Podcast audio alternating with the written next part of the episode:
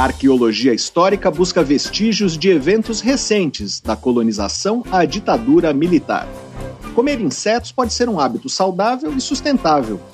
Estudo mostra o caminho percorrido por óvulos importados pelo Brasil. Guia de Serpentes da Amazônia traz informações sobre 160 espécies. Está no ar Pesquisa Brasil. Pesquisa Brasil, uma parceria Revista Pesquisa FAPESP e Rádio USP. Apresentação Fabrício Marques. Olá, sejam bem-vindos ao Pesquisa Brasil, o programa de rádio e podcast da revista Pesquisa FAPESP. Eu sou o Fabrício Marques, editor de política da revista, e o tema principal do programa de hoje é a arqueologia histórica, que estuda vestígios materiais de eventos relativamente recentes, desde objetos deixados pelos colonizadores até rastros de crimes cometidos por ditaduras militares no século XX. Outro destaque do programa é o consumo de insetos na alimentação. Nosso entrevistado, um cientista de alimentos, vai contar por que comer insetos é saudável e sustentável. Ele criou um suplemento cuja matéria-prima é o grilo. Vamos conversar também sobre um estudo que levantou o longo caminho percorrido pelos óvulos importados por clínicas de fertilização do Brasil. Em anos recentes, uma das principais origens do material foi um banco de gametas da Espanha, mas os óvulos deixavam a Europa a partir de países diferentes, provavelmente para driblar restrições impostas pela legislação espanhola. E também vamos falar sobre um guia ilustrado de serpentes da Amazônia que apresenta informações sobre 160 espécies que habitam a floresta tropical. Você pode acompanhar o conteúdo de Pesquisa FAPESP nos nossos perfis nas redes sociais. Nós somos arroba Pesquisa FAPESP no Facebook e no Twitter, e no Instagram e no Telegram, arroba pesquisa underline FAPESP. Nosso site é o revistapesquisa.fapesp.br e lá você pode ouvir o Pesquisa Brasil quando quiser. Também pode se cadastrar na nossa newsletter, assim você acompanha a nossa produção de reportagens, vídeos e podcasts.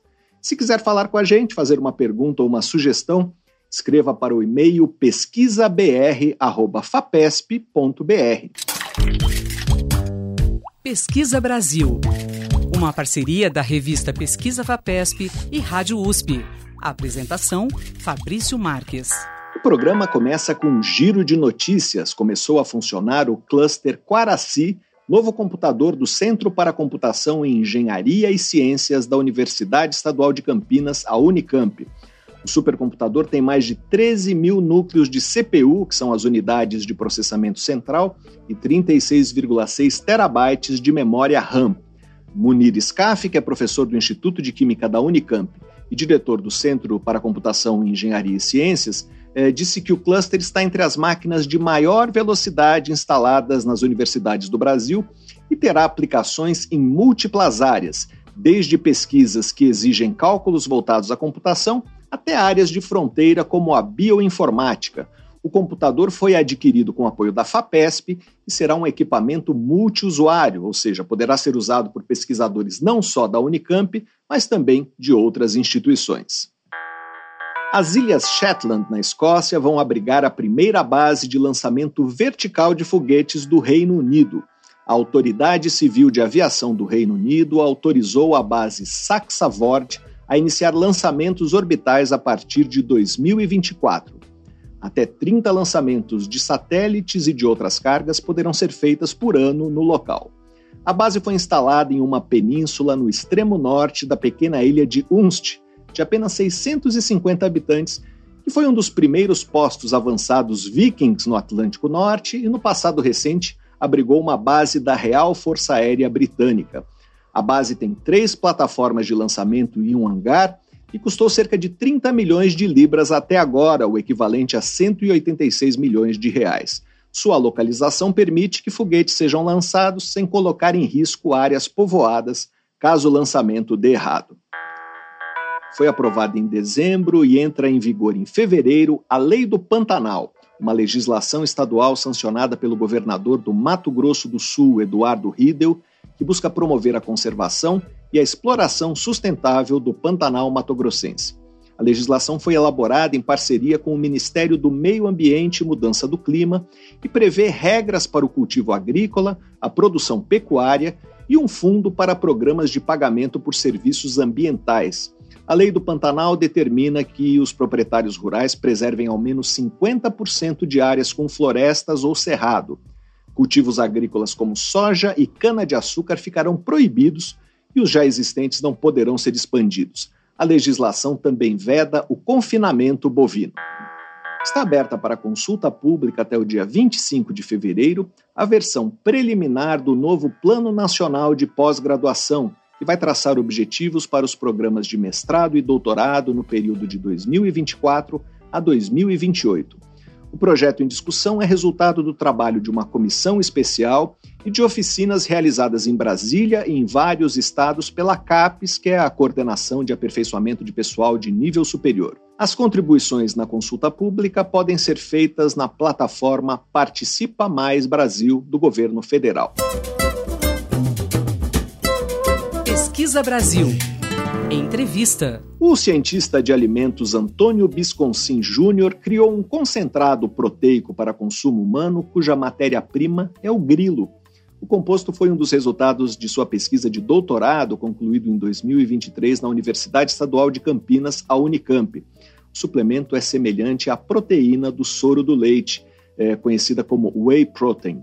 Bisconcin Júnior, que hoje é professor do Instituto Federal de Educação, Ciência e Tecnologia de Rondônia, reconhece que o brasileiro médio não vai incluir tão cedo na sua dieta os insetos comestíveis, mas conta que faria todo o sentido consumi-los, porque eles têm um grande valor nutricional e sua produção é muito mais sustentável do que a de outras proteínas animais.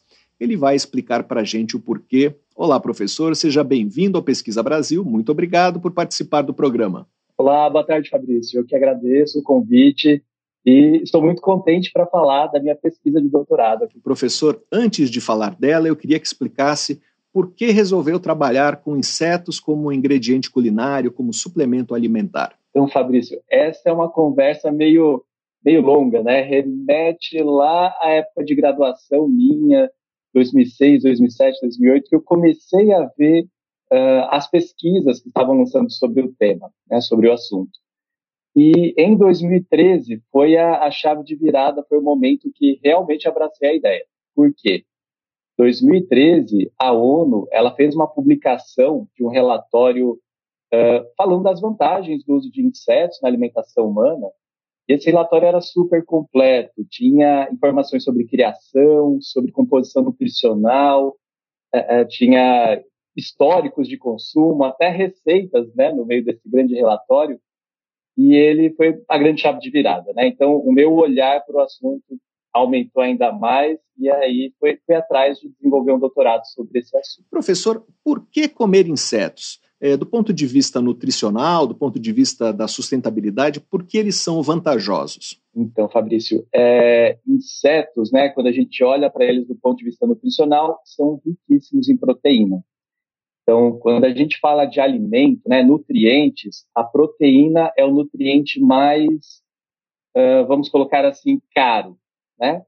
Ele é, é o que demanda, tem maior esforço para você obter uma proteína de maior qualidade como eles são ricos nessa proteína de alta qualidade, então isso, isso torna eles um, uma matéria-prima alimentícia muito interessante.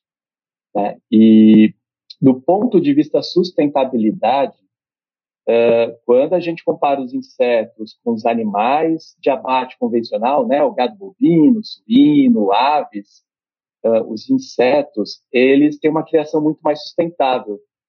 Né? Então, eles produzem menos gases do efeito estufa, então, a, toda a questão do, do, do, do gás do efeito estufa, né, toda a questão do, climática que a gente está vivendo, é, eles são mais sustentáveis nesse ponto, eles precisam de menos água para o crescimento, eles precisam de menos alimento, eles têm uma conversão do alimento que eles consomem para a proteína deles, né, para a estrutura, para a massa dele, uma conversão muito boa. É, o espaço também necessário é muito menor, é, então, quando a gente vê a criação de gado bovino, precisa de um espaço enorme. É, é, e já para insetos, você pode fazer uma criação verticalizada, você pode fazer uma criação bem mais reduzida. Então, esses são os pontos maiores, assim, as, as maiores vantagens, sem dúvida. De que tipo de insetos a gente está falando? Não é qualquer inseto que pode ser consumido, certo? Fabrício, não é qualquer inseto, mas ao mesmo tempo são muitos insetos. É, tem uma pesquisa recente que já é, é, catalogou mais de 2 mil insetos comestíveis. Então, existe uma, uma variedade aí enorme para ser explorada. Mas, quando a gente fala em alimento, a gente também tem que pensar em, em vantagens produtivas. Né? Então, quais são os insetos né, desse grande grupo de 2.000 insetos, quais são os insetos que mais temos pesquisa, mais é, é, é, a ciência tem se debruçado e, e isso que é vantajoso, né? Então, primeiro, a gente tem as larvas de besouro. Então, larvas de besouro como o Tenebro molitor, que é o bicho da farinha, de Alphitob diaperinus, também outro besouro de farinha, Disopobas morio. Né? Então, tem essas três larvas. Temos os grilos, os gafanhotos, que também são bem interessantes para serem utilizados na alimentação humana. E temos também formiga, lagarta de algumas mariposas também são utilizados para alimentação humana. Então, esse grupo de insetos são, digamos, os mais comerciais dentro daqueles classificados como insetos comestíveis. Barata também é, é, é, é classificada como um excelente inseto para criação e com uma ótima composição nutricional.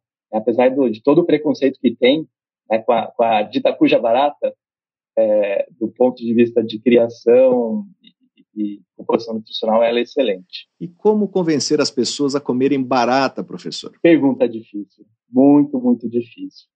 É, essa virada da chave de olhar para uma barata e parar de pensar que, nossa, coisa nojenta, causa doença, para vou comer, é, é uma virada de chave muito grande, Fabrício.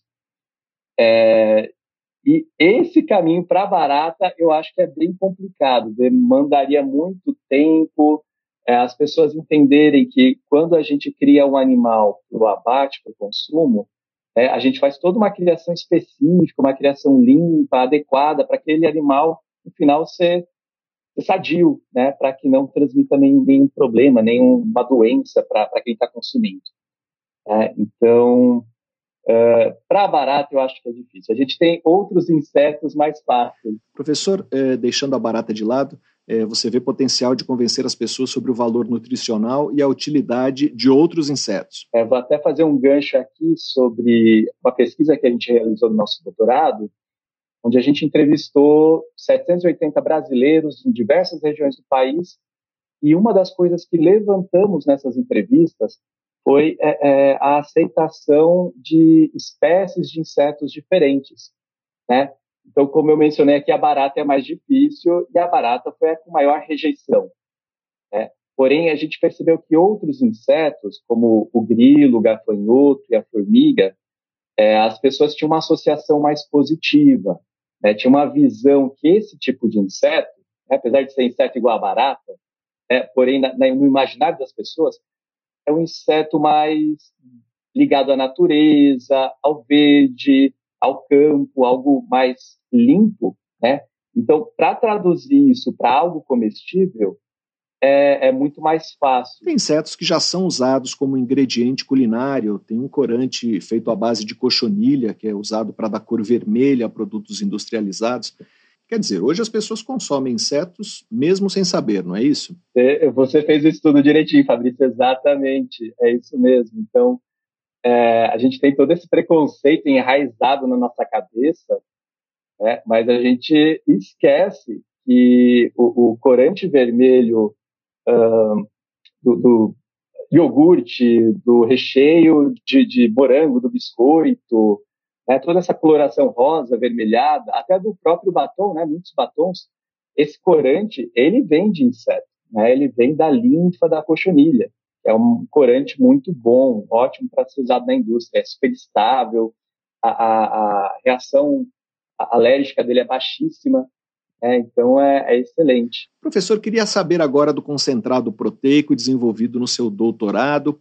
Ele é um suplemento nutricional interessante? Que produto é esse? Certo, vamos lá. Então, essa parte do desenvolvimento do, do concentrado proteico de grilo, Né? A gente desenvolveu na Alemanha essa parte, então, uh, o Instituto, Instituto ATB em Potsdam, e lá, é, nosso objetivo realmente era, era, obter um concentrado proteico semelhante ao whey protein, né, o concentrado proteico de soro de leite.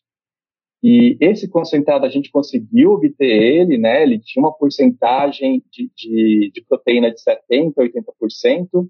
É uma proteína super solúvel, né? Então, se você colocar esse concentrado, concentrado na água, mexer, ele dissolve bem, assim como o whey protein.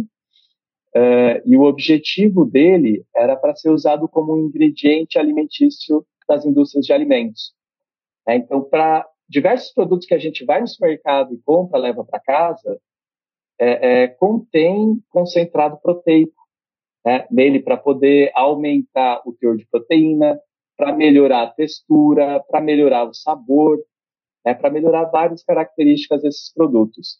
Então, o nosso objetivo na produção desse concentrado de grilo era fazer um substituto né, desses whey protein e a gente conseguiu obter um produto bem interessante. Pensando na viabilidade econômica, o custo é comparável com o da proteína do soro de leite? Ah, Fabrício, esse é o calcanhar de Aquiles atualmente para os insetos comestíveis, aqui no Brasil pelo menos. É, é, a produção no nosso país ainda é muito pequena. Então, como a produção é pequena, a demanda tem, também é pequena, existe um nicho de mercado né, desses insetos mais voltado para pet, né, então tem uma produção pequena. Então a cadeia é, é, agroindustrial da produção dessa matéria-prima, ela não está bem desenvolvida, ainda faltam elos dessa cadeia para ficar bem estruturada.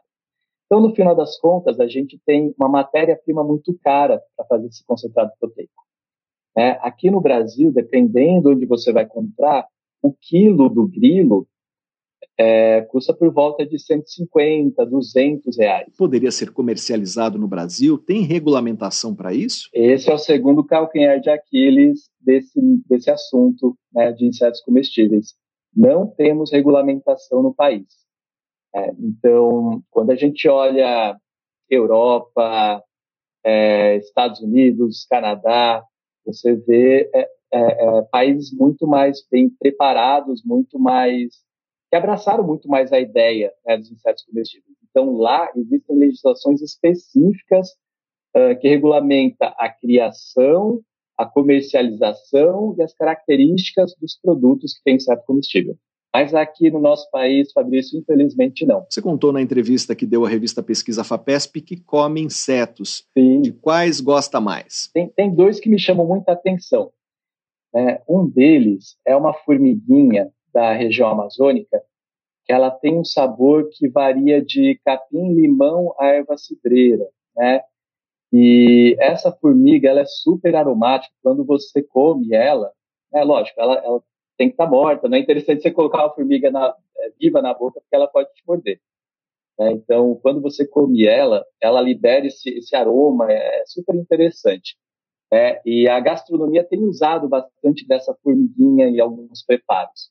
E um segundo inseto que eu tenho experimentado, é, atualmente estou morando em Rondônia, que é a região amazônica, é, e fazendo trilhas aqui com, com os colegas, os amigos, é, a, a, gente encontra babaçu, né, uma palmeira aqui da região, e essa palmeira ela dá um coquinho, e nesse coquinho o ciclo de, de, de vida de um besouro, ele usa esse coquinho quando está na forma larval. Né? Então ele põe os ovinhos na, nesse coquinho, esses ovinhos eclodem e a larva ela cresce dentro do babaçu. Então, essa larva do, do coquinho do babaçu é muito saborosa. Né? Então a gente fazendo trilha, tudo, a gente quebra esse coquinho, tira a larva lá de dentro e consome ela. Ela, ela tem um sabor é, intenso de, de leite de coco, né? com uma textura um pouco mais densa.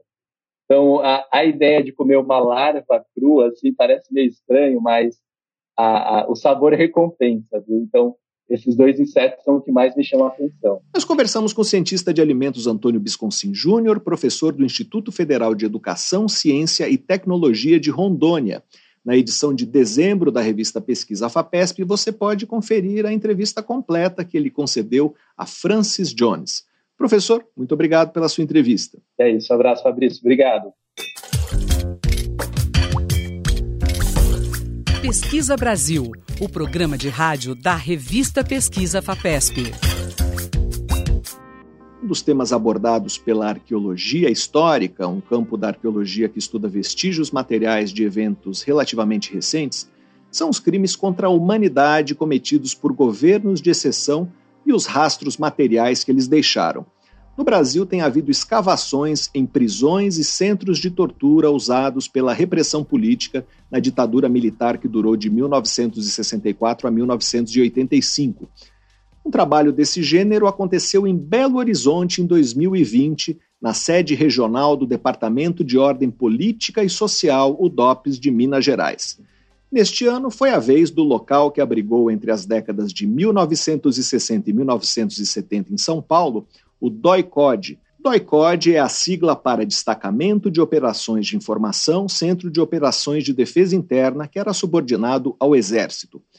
Nas duas escavações foram localizados objetos e fragmentos de materiais associados ao funcionamento desses espaços que podem dar apoio para os depoimentos orais de sobreviventes. No prédio do DOI-CODE, descobriu-se que o antigo revestimento de taco escondia manchas que no momento estão sendo avaliadas por uma equipe da Universidade Federal de São Paulo, a Unifesp.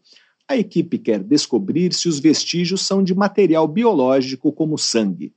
Nós vamos conversar agora com o arqueólogo Andres Zarankin. Ele é professor do Departamento de Antropologia e Arqueologia da Universidade Federal de Minas Gerais, a UFMG. Uma das linhas de pesquisa a que ele se dedica é a arqueologia da repressão e da resistência, que promove estudos arqueológicos sobre ditaduras militares na América Latina. Ele coordenou o estudo sobre o DOPS de Belo Horizonte e está participando do trabalho no DOI-CODE paulista. Olá, professor, seja bem-vindo ao Pesquisa Brasil. Muito obrigado por participar do programa. Muito obrigado, Fabrício, e muito feliz por estar no programa. Professor, eh, antes de falar sobre esses trabalhos que eu mencionei na abertura, eu queria que o senhor explicasse qual é a dimensão temporal eh, com que a arqueologia histórica trabalha quão recentes podem ser os eventos estudados pela arqueologia histórica? É uma, uma, pergunta interessante. De fato, a partir da década de 70, tem uma mudança muito importante na arqueologia, que passa de ser entendida como sinônimo de pré-história para mostrar o potencial que ela tem para estudar o período atual. Isso tem a ver com eh, duas figuras muito importantes na arqueologia, um arqueólogo que se chama William Ratche, norte-americano, e um inglês, Daniel Miller. No caso de Ratche, él trabajaba este, mayas, ¿sí? el profesor de la Universidad de Tucson en Arizona, y trabajaba mayas, y era uh, una disciplina que era métodos y técnicas en arqueología. Entonces, todo año llevaba a los estudiantes para aprender a excavar en, en Guatemala. Eso que acontece que eh, meados los 70 teve una crisis económica importante en la universidad y no tenía orçamento para llevar a los estudiantes. Entonces Ratche pensó, bueno, Uh, arqueologia que faz? Estuda lixo antigo. ¿sí? Finalmente, os arqueólogos trabalhamos com lixo, com o que foi descartado, com o que ficou para trás. Então, se tenho que explicar para os estudantes como trabalhar o lixo, eu posso pegar o lixo atual e mostrar como se classifica. E do lado da universidade tinha um barrio operário. Então, mandou os estudantes a esse barrio a pegar o saco de lixo para mostrar o análise. Então, chegaram outro dia com sacos de lixo, colocaram sobre a mesa, abriram e ficaram chocados com o que encontraram. Entonces ahí dijeron, no, tiene algún problema, ese lixo está raro. Voltaron al día siguiente o, este, con un lixo nuevo de ese mismo barrio y a misma cosa. Entonces Ratche falou, bom, van a, a, barrio operario y hacen una pesquisa. Entonces tocaban campaña y preguntaban, por ejemplo, ¿en esa casa se bebe leche? La respuesta, mucho. ¿En esa casa se bebe alcohol? Só final de semana. ¿En esa casa se usan drogas? Nunca. Ahora, que tinha o saco de lixo? Pouco leite, muito álcool e drogas. Exatamente o contrário ao qual as pessoas tinham falado. Então, aqui o interessante, é, se a gente pega, por exemplo, este, uma mesma notícia em jornais de espectro ideológico distinto, de esquerda ou direita, vamos a ter visões distintas da notícia do país, absolutamente de tudo. Agora, é, com esta possibilidade é, que viu Ratche estudando o lixo atual, a gente tinha a capacidade, por um lado, de saber o que as pessoas realmente fazem e, ao mesmo tempo, com a pesquisa, o que as pessoas falam. Então, são dois elementos que permitem que a arqueologia, e neste caso a arqueologia histórica, e uma arqueologia do presente eh, possa acessar a informações sociais eh, que nenhuma outra disciplina podia chegar. Então, a partir de estes elementos, eh, foi criado também uma linha dentro da arqueologia que se estudos de cultura material, eu falei de Daniel Miller, que analisa desde como se organiza o espaço no supermercado, eh, onde você pega as, os, este, as mercadorias este, mais frequentemente. Eh, e ninguém vai a discutir que a arqueologia trabalha tanto o pré-colonial, já se fala de pré-histórico, porque é como uma espécie de eh, falta de respeito com grupos que não têm escrita, como eles não têm história, se de fato tem outro tipo de história, e eh, uma arqueologia também eh, do passado contemporâneo ou até do presente. Professor, queria falar sobre esses trabalhos que buscam vestígios da repressão política em ditaduras militares. Que ambientes podem ser estudados para compreender esses períodos? Bom, uma outra coisa importante é que a arqueologia histórica nos últimos décadas, eh, ela tem se voltado eh, a partir, no Brasil, por exemplo, dos trabalhos do professor Pedro Paulo Funari, da Unicamp, ou Tânia Andrade Lima, da Universidade Federal de Rio de Janeiro, em eh, los grupos sin historia, los grupos subalternos. Entonces antes se excavaba a casa grande, hoje em dia você escava sem sala. Uh, antes se escavava apenas o palácio eh, do, do rei, agora você trabalha eh, a população. Porque os documentos escritos, eles estiveram centrados geralmente nas pessoas de elite e produzidos até meados do século XX, a maior parte do mundo não sabia ler e escrever. Eh, Entonces, la arqueología, como trabaja con ese lixo antiguo y todas las personas producen lixo, eh, es un instrumento democrático para construir la historia de estas personas. En un caso de la dictadura, acontece una situación próxima. Eh, generalmente, las prácticas represivas, además, no dejaban muchos documentos y ficaron, documentos fueron destruidos. ¿eh? Y, y, la arqueología tiene la posibilidad entonces de accesar a los cuerpos desaparecidos, a, os, as prisões da ditadura, as marcas nas paredes, e com todos esses elementos, construir uma história que ajude a reforçar eh, uma ideia que para mim é muito clara, que não existe um sistema melhor até o momento que não seja a democracia. ¿sí? Que a dicta não se pode pedir ditadura e liberdade ao mesmo tempo, eles são opostos. Então, acho que este tipo de estudos está trazendo elementos que são irrefutáveis, não é uma narrativa, não é um discurso, são provas materiais de determinadas situações que aconteceram durante estes governos militares. Professor, o senhor é um dos coordenadores da pesquisa de arqueologia histórica no local que abrigou é, o DOI-COD em São Paulo. Trazendo essa discussão para situações concretas, o que vocês já encontraram e o que mais estão buscando? É, de fato, isto é uma, uma linha de pesquisa que foi muito pouco desenvolvida no Brasil, eh, que é de arqueologia de e assistência, que é um conceito que criamos junto com o professor Funari. Eh, eu tive experiência de escavar antes centros de detenção na Argentina. O primeiro centro que foi escavado no Brasil foi em 2020, o DOPS eh, de Minas Gerais, que é também eh, um projeto que eu coordenei. E fomos, eh, em certa medida, aperfeiçoando uma metodologia de trabajo en estos locales, que envuelven excavaciones eh, de subsuelo, que envuelven excavaciones de paredes en busca de grafitis. Eh, ahora, a profesora Claudia Plens, eh, da Unifespi, también estaba aplicando métodos de arqueología forense en busca de sangre, material orgánico. Eh, a Unicampi se envolvió también con arqueología pública, que esto es también algo muy relevante que uno de los grandes problemas de arqueología ha sido siempre a comunicación con el público. No por acaso, cuando uno fala en arqueología, algunas personas hablan en, dinosaurios, que es paleontología, no tiene nada a ver, y otros piensan en Indiana Jones, en Ara Croft, eh, porque arqueología tiene siempre olhado para su propio ombligo o para una comunicación para los propios arqueólogos. En los últimos tiempos eso también ha mudado y existen eh, a maioria dos projetos de arqueologia tem como uma linha de comunicação com o público. E no caso do, do eh, foi feito a possibilidade de que pessoas participassem pessoas da, da comunidade participassem das escavações, tinha visitas guiadas, etc. E em relação a o que a gente eh, encontrou, foi uma, uma primeira etapa, sim, com sondagem, não foi uma escavação em extensão, foram cinco sondagens, escavações de algumas paredes, eh, mas já mostrou uma quantidade de material enorme associado com funcionamento do, do durante a ditadura.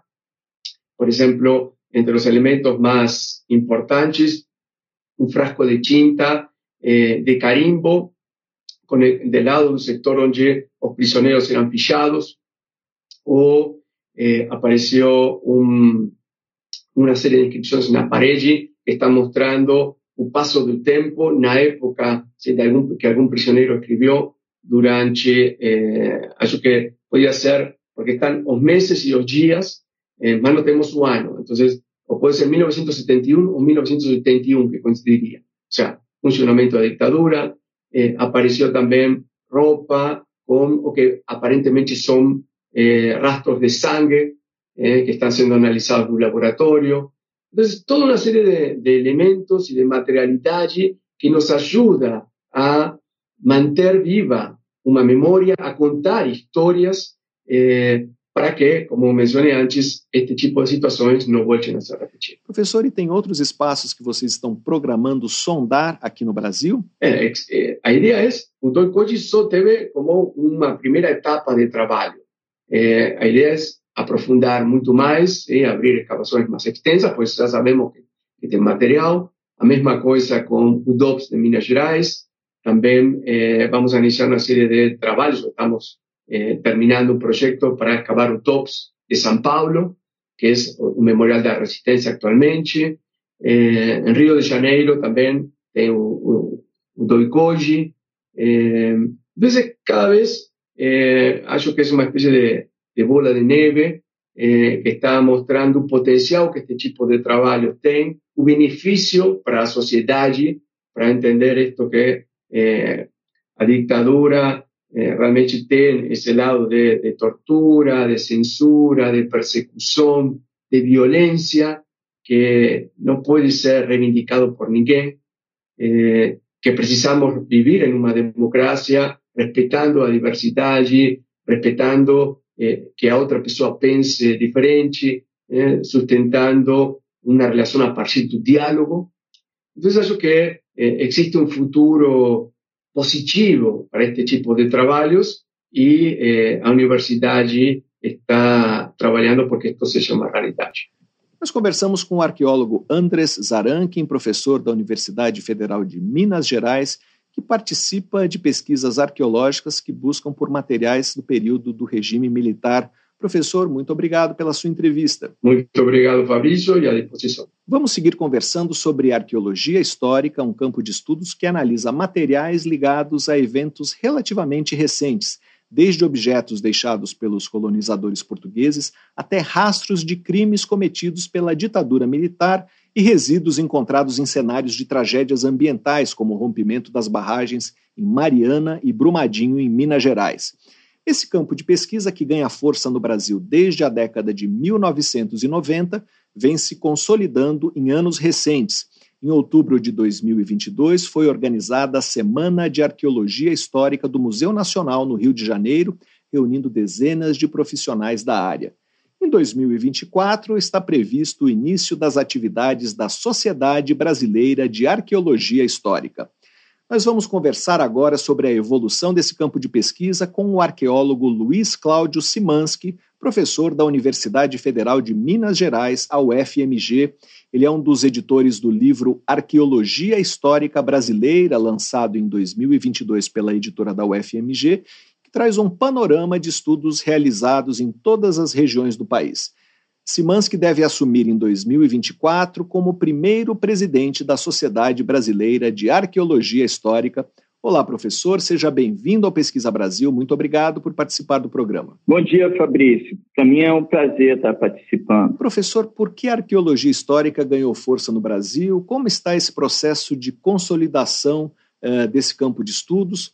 Como é essa trajetória? Bom, a arqueologia histórica no Brasil ela começa a ganhar força a partir da década de 1960. Antes disso, é, a partir de 1930, tivemos alguns estudos isolados, mas a partir de 1960, é, alguns arqueólogos começam a se interessar pelos sítios é, missioneiros jesuíticos, pelas reduções de missões jesuíticas, é, sobretudo nos estados do Paraná e do Rio Grande do Sul, embora alguns também no Nordeste. É, daí, a partir da década de 70, começa também esse interesse pelos monumentos voltados ao poder colonial, sobretudo fortificações e também igrejas. É, e a partir da década de 80, embora continue um interesse assim é, numa arqueologia mais voltada, é, digamos, para monumentalidade, né? mas o foco já se volta para, por exemplo, os casarões das elites. Então, temos alguns arqueólogos pesquisando é, esses casarões, é, sobretudo no estado de São Paulo, os, os casarões bandeiristas e palacetes também é, de grandes proprietários rurais no estado do Rio de Janeiro e mas também se começa a ter um interesse né, emergente pelo estudo dos grupos subalternizados. E isso vai se expressar, sobretudo, pelos estudos em é, assentamentos quilombolas no estado de Minas Gerais e também é, no Arraial de Canudos, é, na Bahia, da, de Antônio Conselheiro, né? É, daí, a partir da década de 90, vão se ampliando as temáticas, então se começam a tomar cada vez mais essa consciência da importância da arqueologia histórica, de revelar as histórias dos grupos subalternizados, é, sobretudo aqueles grupos que não tiveram possibilidade de deixar registros escritos sobre si próprios, como era o caso das populações escravizadas. Então, nós teremos é, escavações, por exemplo, no quilombo de Palmares, começam alguns estudos de arqueologia em contextos de senzalas, e, ao mesmo tempo, começam a emergir novas temáticas, como é, a questão do gênero também. Então, né, se começa a diversificar os estudos em unidades domésticas, não contemplando somente aquelas das elites, e se começa a dar essa atenção ao papel da mulher e a materialidade vinculada com a esfera feminina do registro teológico. E assim a gente vai entrar é, o século XXI, que é quando realmente a diversidade de eixos temáticos vai se amplificar muito aí, já tem muito diálogo com a produção, digamos, de países que têm uma tradição mais prolongada na produção arqueológica histórica, como vai ser o caso, sobretudo, dos Estados Unidos, onde o campo emerge de uma forma muito mais sistemática a partir da década de 1960. E assim se começa uh, uma série de. se desenvolver uma série de temáticas né, que vão da arqueologia urbana, considerar é, a cidade como um sítio, é, continuou desenvolvimento na arqueologia das unidades domésticas, é, um foco também na arqueologia do colonialismo, né, nessa questão dos encontros e conflitos culturais entre os colonizadores portugueses e as populações indígenas. E também a arqueologia ela vai avançando cada vez mais em direção ao presente. Então, nós teremos pesquisas arqueológicas que começam a se focar no século XX e que vão em direção mesmo ao século XXI. Então, temos é, a arqueologia do passado recente e mesmo a arqueologia do passado contemporâneo. Então, na arqueologia desse passado recente, por exemplo, a gente vai ter um grande desenvolvimento na questão da arqueologia da repressão, né, desse sobretudo focada nesse período da ditadura militar. é, e, ao mesmo tempo, começa cada vez mais uma preocupação da interação dos arqueólogos com o público e como fazer essa pesquisa ter um maior alcance uh, entre diferentes populações, né? Então, é o que vai ser chamada arqueologia pública e também uma arqueologia colaborativa. Né? As arqueólogos começam cada vez mais a se preocupar em fazer pesquisas que, em colaboração que levem é, em conta os interesses das comunidades com as quais eles estão interagindo. O professor queria falar sobre o livro Arqueologia Histórica Brasileira. É, que temas são abordados no livro? De que partes do Brasil ele trata? Assim, o que ocorreu foi o seguinte: a gente é, pensou em organizar esse livro tanto para o público acadêmico quanto para um público é, mais voltado para ciências humanas, para ciências sociais em geral. Então a gente organizou o livro, né? introdução a gente busca contextualizar os temas e contextos e depois temos um capítulo que é um capítulo metodológico explicando como é que os sítios históricos são trabalhados, quais são os métodos que são empregados, tanto na recuperação dos vestígios, quanto na análise, quanto no processo interpretativo.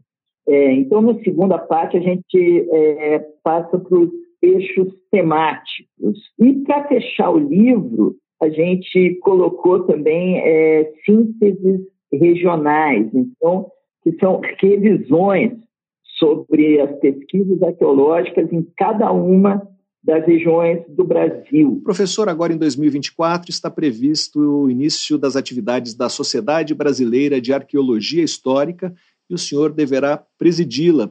Como ela vai funcionar e qual é a importância de ter uma sociedade como essa? É que isso é, se trata, acho que simplesmente de um desenvolvimento orgânico da área. A gente tem a Sociedade de Arqueologia Brasileira, que foi fundada em 1980, que surgiu justamente é, nesse momento de institucionalização e de é, profissionalização da arqueologia no Brasil, é, digamos, pela nossa primeira geração, pela geração de arqueólogos acadêmicos pioneiras, que sentiu necessidade desse diálogo e de terem o seu é, espaço de trocas.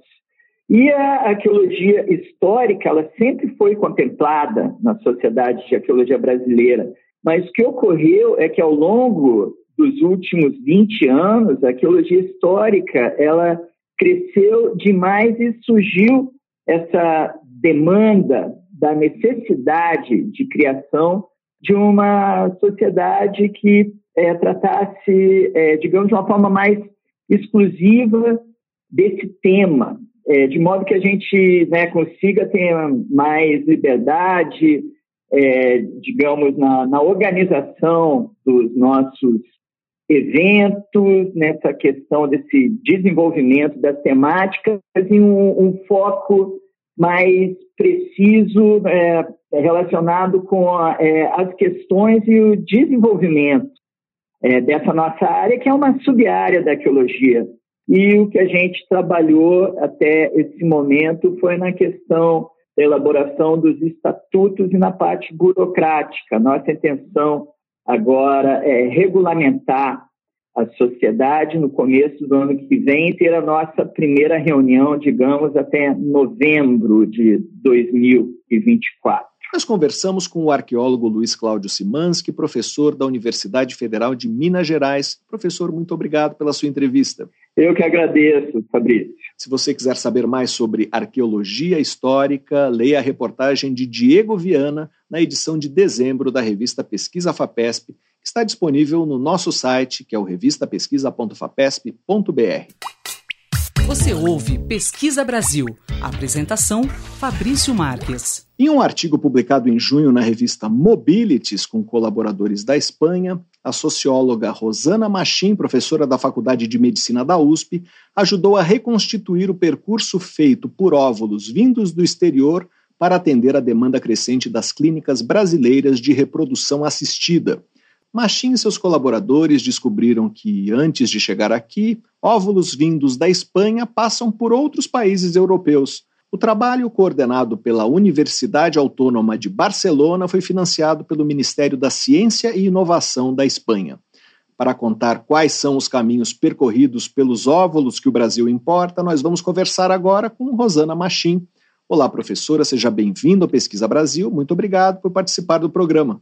Muito obrigada, o prazer é meu de estar com vocês. Professora, para começar, eu queria entender qual é o tamanho do mercado uh, de óvulos no Brasil, uh, o quanto que a gente importa, qual é o tamanho dele? Olha, veja, eu acho que é importante a gente uh, ter em referência que quando a gente fala desse mercado que a gente denomina transnacional, né, de mobilidade de material genético, ele é um mercado crescente em escala isso mundial.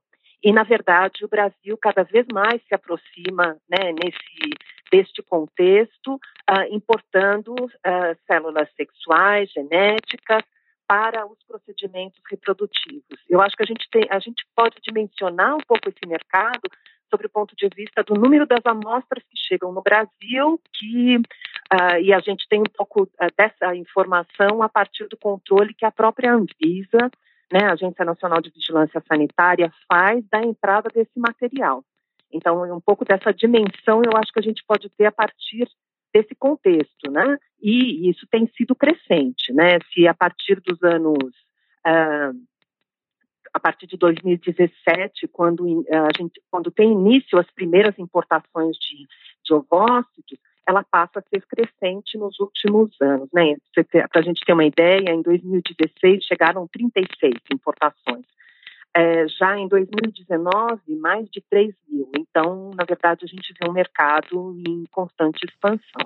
E por que a gente precisa importar os óvulos? Então, é, eu, é importante a gente considerar que essa alta demanda é, por necessidade de ovócitos, ela está relacionada a um contexto é, reprodutivo uh, que a gente tem no Brasil, mas também é uma situação que a gente observa em muitos outros países, particularmente naquela parte da população, no caso brasileiro, das mulheres que têm autoescolaridade, ma uh, que têm maiores rendimentos e que postergam e retardam é um momento de, uh, de ter filhos e constituir, não exatamente de constituir uma família, mas de ter filhos. Então, esse retardamento implica, sobre o ponto de vista uh, uh, do processo reprodutivo, maiores dificuldades com o uso do seu próprio material genético é, os óvulos. Professora, e não há óvulos disponíveis aqui? É, então, o que, o que ocorre é que ah, foram feitas algumas tentativas no Brasil para poder responder um pouco essa necessidade crescente de óvulos de doadoras e um contexto uh, de, de, de, doação muito baixa no Brasil. Então, no caso brasileiro, é, algumas dessas tentativas foram feitas com programas de compartilhamento de ovócitos, ou seja, uma mulher estava em tratamento reprodutivo, uh, produzia uma quantidade X de, de ovócitos e uh, se comprometia em ceder parte desse uh, do que havia produzido por uma outra mulher que tivesse necessidade de usar esses ovos. Só que, ou uh, uma, uma estratégia mais recente, adotada e aprovada pelo Conselho Federal de Medicina, que eram mulheres que não estavam em tratamento reprodutivo e podiam ir a uma clínica e realizar a doação desse material genético. Só que a captação dos óvulos, diferente do sêmen, é, é, muito mais complexa, porque as mulheres têm que ser medicadas, elas têm que tomar determinados hormônios, para, ao invés de produzir, como ocorre rotineiramente, a liberação de um óvulo por mês, produzir uma quantidade maior de óvulos, esses óvulos precisam ser maturados e depois, num processo cirúrgico, serem captados e extraídos. Então, é um processo mais complexo do que a obtenção de um sêmen. E isso tudo dificulta é, esse processo. Além do que, a gente também tem a dimensão do anonimato. Então, uma mulher que está doando óvulos, ela doa de forma anônima. Quem recebe não pode conhecer a identidade da doadora. Então, vamos supor que você tem uma amiga, uma familiar que precise.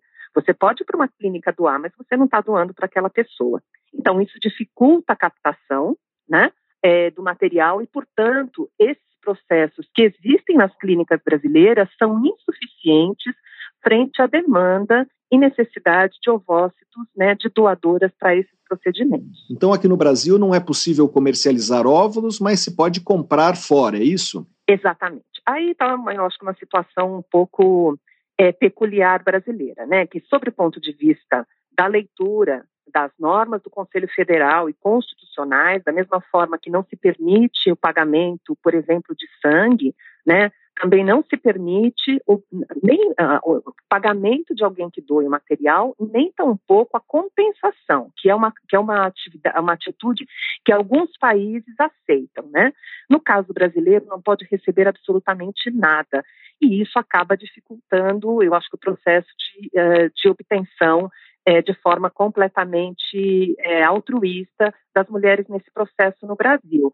Mas a gente está importando de países que nos quais as mulheres são compensadas ou, mais amplamente, podemos dizer, é, pagas para realizar esse, essa prática. Professora, falando agora sobre o trabalho publicado na revista Mobilities, por que esses óvulos vieram da Espanha? Então, olha, quando, uh, quando esse processo, então até mais ou menos dois, antes de 2016, o Brasil não, não importava óvulos, né?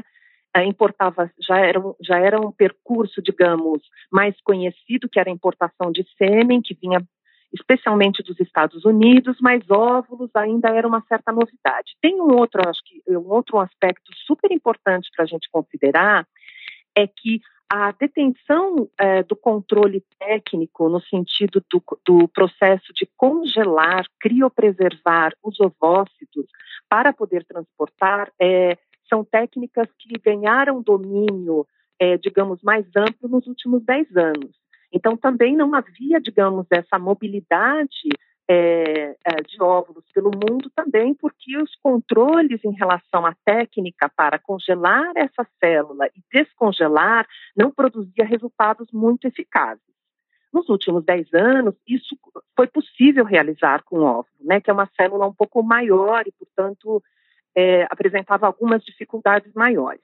Então, na medida em que esse controle melhor do processo ocorreu, e a, e eu diria que é um pouco até controverso, mas há vários pesquisadores que indicam que os resultados dos procedimentos com o uso da célula fresca são quase similares daquela do resultado com essas células congeladas. Então, isso acabou criando um contexto que permitiu essa mobilidade maior é, de células é, congeladas de um país para outro. Então, esse controle acabou criando a possibilidade, abrindo este mercado de mobilidade. Né? Então, nesse sentido, o Brasil começou a importar a partir de 2016, começou a importar da Espanha porque, na verdade, o que o mercado americano oferecia era um valor muito alto para ser pago pelas, pelas, pelas brasileiras que necessitavam desse material, até porque além do, do próprio valor uh, uh, da célula, se paga pela importação e uma série de taxas, então ficava muito caro.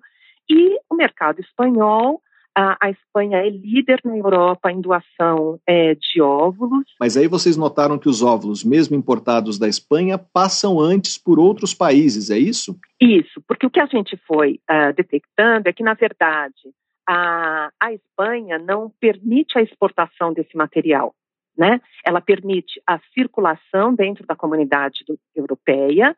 Então, portanto, há algumas uma empresa é, encontrou brechas legais, porque veja, sempre esses processos são processos é, legalmente reconhecidos pelos países ou determinadas brechas que permitem é, realizar esses procedimentos. Então, no nosso estudo, o nosso interesse era trabalhar com a mobilidade de gametas, compreender este processo, como ele estava acontecendo, uh, e esses caminhos de circulação por outros países da Europa. Então, as informações que a gente tinha davam conta que, para, para lidar com essa brecha legal, já que a Espanha não permite a exportação para fora da Europa desse material, eles ah, encontraram a possibilidade de, de, dessa saída por outros países de empresas que eram, digamos, filiais de empresas existentes na Espanha. Então, o material saía da Espanha, num primeiro momento, vinha através da Grécia. Posteriormente, ah, no ano seguinte passou a sair pela Itália. E no, no terceiro ano, isso passou a, o material passou a sair via Eslováquia. Né? Então, isso nos fala, eu acho que, sobre o ponto de vista desse mercado transnacional reprodutivo, de mudanças muito rápidas, é, muitas vezes em razão é, de determinadas legalidades, de determinadas leis ou processos que acabam sendo construídos e isso tem uma série de implicações sobre o ponto de vista da saúde humana, é, da vigilância dos portos, da qualidade do material que está sendo adquirido para a constituição de um projeto de família, né? Então, um pouco esses elementos que nos interessaram compreender esse processo. A gente está num momento do projeto agora de investigar mais uh, e compreender as, as conexões e, os, e o próprio transporte aéreo, como ele ocorre, os cuidados que ele deve, é, deve possuir. Nós conversamos com a socióloga Rosana Machim, da Faculdade de Medicina da USP, para saber mais sobre o estudo que mapeou os caminhos percorridos por óvulos importados pelo Brasil. Leia a reportagem de Ricardo Zorzeto na edição de dezembro da revista Pesquisa FAPESP, ou então acesse revistapesquisa.fapesp.br. Professora, muito obrigado pela sua entrevista. Muito obrigada, eu que agradeço. Pesquisa Brasil. Entrevista. Quatro especialistas em serpentes se uniram para lançar o Guia Ilustrado Serpentes da Amazônia. O livro traz imagens e informações sobre 160 espécies que habitam a maior floresta tropical do planeta. Para falar sobre o guia, nós vamos conversar agora com um de seus autores, o biólogo Otávio Marques, do Laboratório de Ecologia e Evolução do Instituto Butantan, Olá, professor, seja bem-vindo ao Pesquisa Brasil. Muito obrigado por participar do programa. Eu que agradeço a oportunidade de poder é, falar um pouquinho sobre um trabalho aqui que vem desenvolvendo há tempo no Instituto Butantan. Né? Professor, por que vocês lançaram esse guia e a que público ele se destina? Esse guia, na verdade, ele é a continuidade de uma série de guias de serpentes que a gente vem desenvolvendo ali desde o século passado, né? É, que aborda os vários biomas brasileiros, né? Então nós já temos os, os guias da Mata Atlântica, da Caatinga, do Cerrado e do Pantanal. E faltava esse da Amazônia, que é o maior de todos, uma vez que a, a diversidade de serpentes é maior que a gente existe no país é, tá justa, está justamente nesse bioma amazônico, né? E, bom, em relação ao objetivo do, do, do nosso guia, é essencialmente ter um grande alcance e a gente procura atingir vários públicos, né, sobretudo o leigo, é, então, ele é feito de uma forma em que qualquer pessoa tenha, possa ter acesso às informações. Então, é, o guia, basicamente, é, ele, ele, inclui uma foto dos, dos, animais, que permite sua identificação, e é, na lateral existem ícones, né, é, ilustrações que é, representam todo o repertório da história natural do animal. Então, você tem informações sobre o tamanho, se o animal venenoso, o que ele come, como ele se reproduz, como ele se defende. Então, é, não é necessário nem saber ler para você buscar as informações. Professor, todas as cobras conhecidas da Amazônia uh, estão no guia ou foi feita alguma seleção? Olha, a gente levantou todas as espécies que têm registro na Amazônia.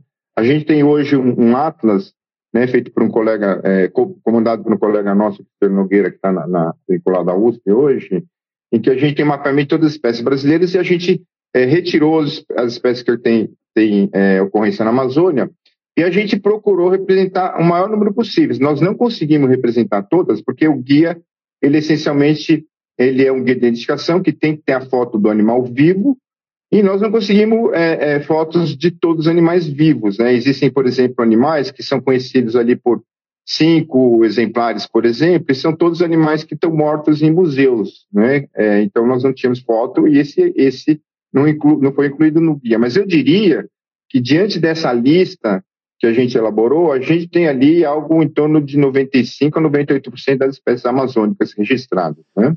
Vocês saíram em busca de serpentes para tirar fotos e coletar informações para o guia. É, como foi esse trabalho? Então, esse é um trabalho é, grande, né? E a gente tem aqui.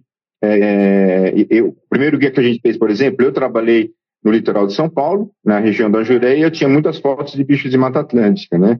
Depois, na, no Guia do Pantanal, a gente convidou uma colega que trabalhou no Pantanal, do Cerrado da Caatinga a mesma coisa.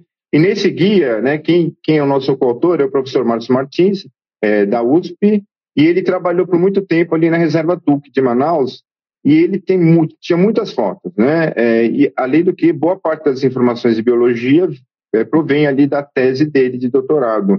E, no entanto, assim, era insuficiente as fotos dele. Então a gente precisou recorrer realmente a um trabalho de garimpagem, né? É, são vários autores de fotos, né? Do, fora do país, né? Tinha muitos bichos que só tinha foto lá no Suriname, né? Na, em outros países que ocorrem no Brasil, mas não tinha foto aqui. Então foi um, um trabalho de garimpagem muito grande, né? É, então não foi um trabalho fácil, não. Essa questão de obter as fotos talvez tenha sido um dos pontos mais difíceis do guia, né? Foi o mais difícil de todos até agora, né? Professor, a maioria dessas cobras é venenosa? Bom, é, é uma questão definir um pouquinho de que é venenoso ou não. Né? É, se a gente pegar as espécies que produzem veneno, né, é, acho que uma parcela significativa das cobras são venenosas. Agora, aquelas que causam acidentes humanos, que conseguem injetar o veneno no ser humano, são muito poucas. Então, ali, basicamente, a gente, na Amazônia, a gente vai ter é, umas é, quatro espécies de jararaca, tem a surucucu e a cascavel, que pode ocorrer em áreas abertas, mas isso vai representar ali menos de 10% das espécies. Né? Então, a minoria das espécies causam acidentes em seres humanos. Né? Professor, o que uma pessoa deve fazer ao encontrar uma serpente como ela deve se comportar? É, na, na introdução do guia a gente é, trata de a gente faz uma, uma, introdução geral, inclusive a gente é, comenta sobre essa questão. É, a melhor coisa, né, a, a, a cobra é um integrante da natureza, ela está lá, ela faz parte de toda a cadeia alimentar, é, é deixar ela lá. Não é? Agora, muitas vezes as pessoas que estão é, encontra uma cobra próximo da moradia, que pode ficar preocupada ela causar acidente, você pode tentar afastar ela o máximo possível, né? Mas, é, para quem for andar no meio da floresta, que tipo de cuidados deve tomar para evitar acidentes? A maior parte dos acidentes, ele tem uma incidência na, na perna, né? É, então, uma pessoa andar com bota é algo né, essencial para quem caminha na floresta, e mesmo porque muitos animais são camuflados, você não vê, você pode pisar no animal, e aí pode acontecer o bote. Vale a pena a gente sempre mencionar que o bote é o último, bote de envenenamento, né, a picada efetiva, é o último recurso que a cobra usa, uma cobra venenosa mesmo. Né? Aqui, aqui no Sudeste, a gente sabe que a jararaca, e 80% dos encontros com humanos, ela foge. Ela só vai é, é, infligir a picada né, em 20% dos casos, quando realmente a pessoa pisa muito próximo ou ela não tem acesso à fuga. Então, é muito difícil acontecer acidente mesmo. Professor, esse guia está disponível de que forma? Uh, e os guias anteriores, quem tiver interesse, é, como é possível encontrá-los? Então, esses guias estão, eles estão disponíveis na editora Ponto A. É, é, ela, é, ela é responsável pelos direitos autorais, então a pessoa pode entrar é, na Ponto A Editora e você pode acessar lá é, todos os guias e outros, outros é, livros sobre serpentes também. Né? Nós conversamos com o biólogo Otávio Marques, pesquisador do Laboratório de Ecologia e Evolução do Instituto Butantan, para saber mais sobre o guia ilustrado Serpentes da Amazônia, leia a reportagem de Maria Guimarães na edição de dezembro da revista Pesquisa FAPESP, ou então acesse revistapesquisa.fapesp.br. Professor, muito obrigado pela sua entrevista. Eu que agradeço, só lembrando que a gente tem esse guia em decorrência de um projeto temático da FAPESP, né, é, de, de répteis anfíbios, e que auxiliou bastante é, na obtenção das informações. Né? Então, eu agradeço a oportunidade é, de vocês aí da FAPES. Muito obrigado. Você ouve Pesquisa Brasil. apresentação: Fabrício Marques. Antes de terminar, uma última informação. O monumento mais antigo do mundo em forma de pirâmide talvez esteja na Indonésia. Situado a quase 900 metros acima do nível do mar, na ilha de Java, o sítio Gunung Padang, com escadarias e muros de contenção, não seria apenas uma colina mas uma estrutura em forma de pirâmide que teria começado a ser esculpida há pelo menos 27 mil anos, o que a tornaria mais antiga que as pirâmides do Egito. Essa hipótese foi proposta pelo geólogo Dani Natal-Widjaja, da Agência Nacional de Pesquisa e Inovação da Indonésia.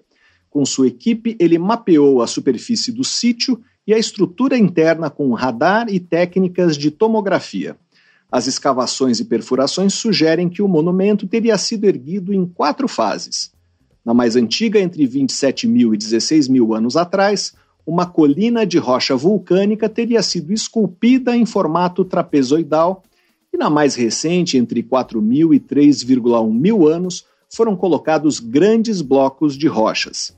As conclusões geraram controvérsia. O arqueólogo William Farley, da Universidade Estadual do Sul de Connecticut, nos Estados Unidos, afirmou à revista Nature que as amostras de solo de Gunung Padang, embora datadas com precisão, não apresentam marcas de atividade humana, como carvão ou fragmentos de ossos.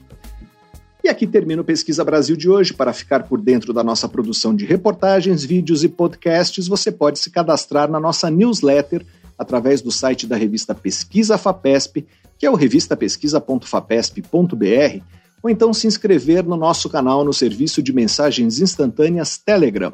Procure por Pesquisa FAPESP ou arroba pesquisa underline FAPESP. Se quiser falar com a gente, fazer uma pergunta ou uma sugestão, escreva para o e-mail pesquisabr.fapesp.br. O programa tem produção, roteiro e edição de Sara Caravieri. Eu sou Fabrício Marques, editor de política da revista Pesquisa FAPESP. Agradeço muito pela audiência e até a próxima. Você ouviu Pesquisa Brasil, uma parceria da revista Pesquisa FAPESP e Rádio USP.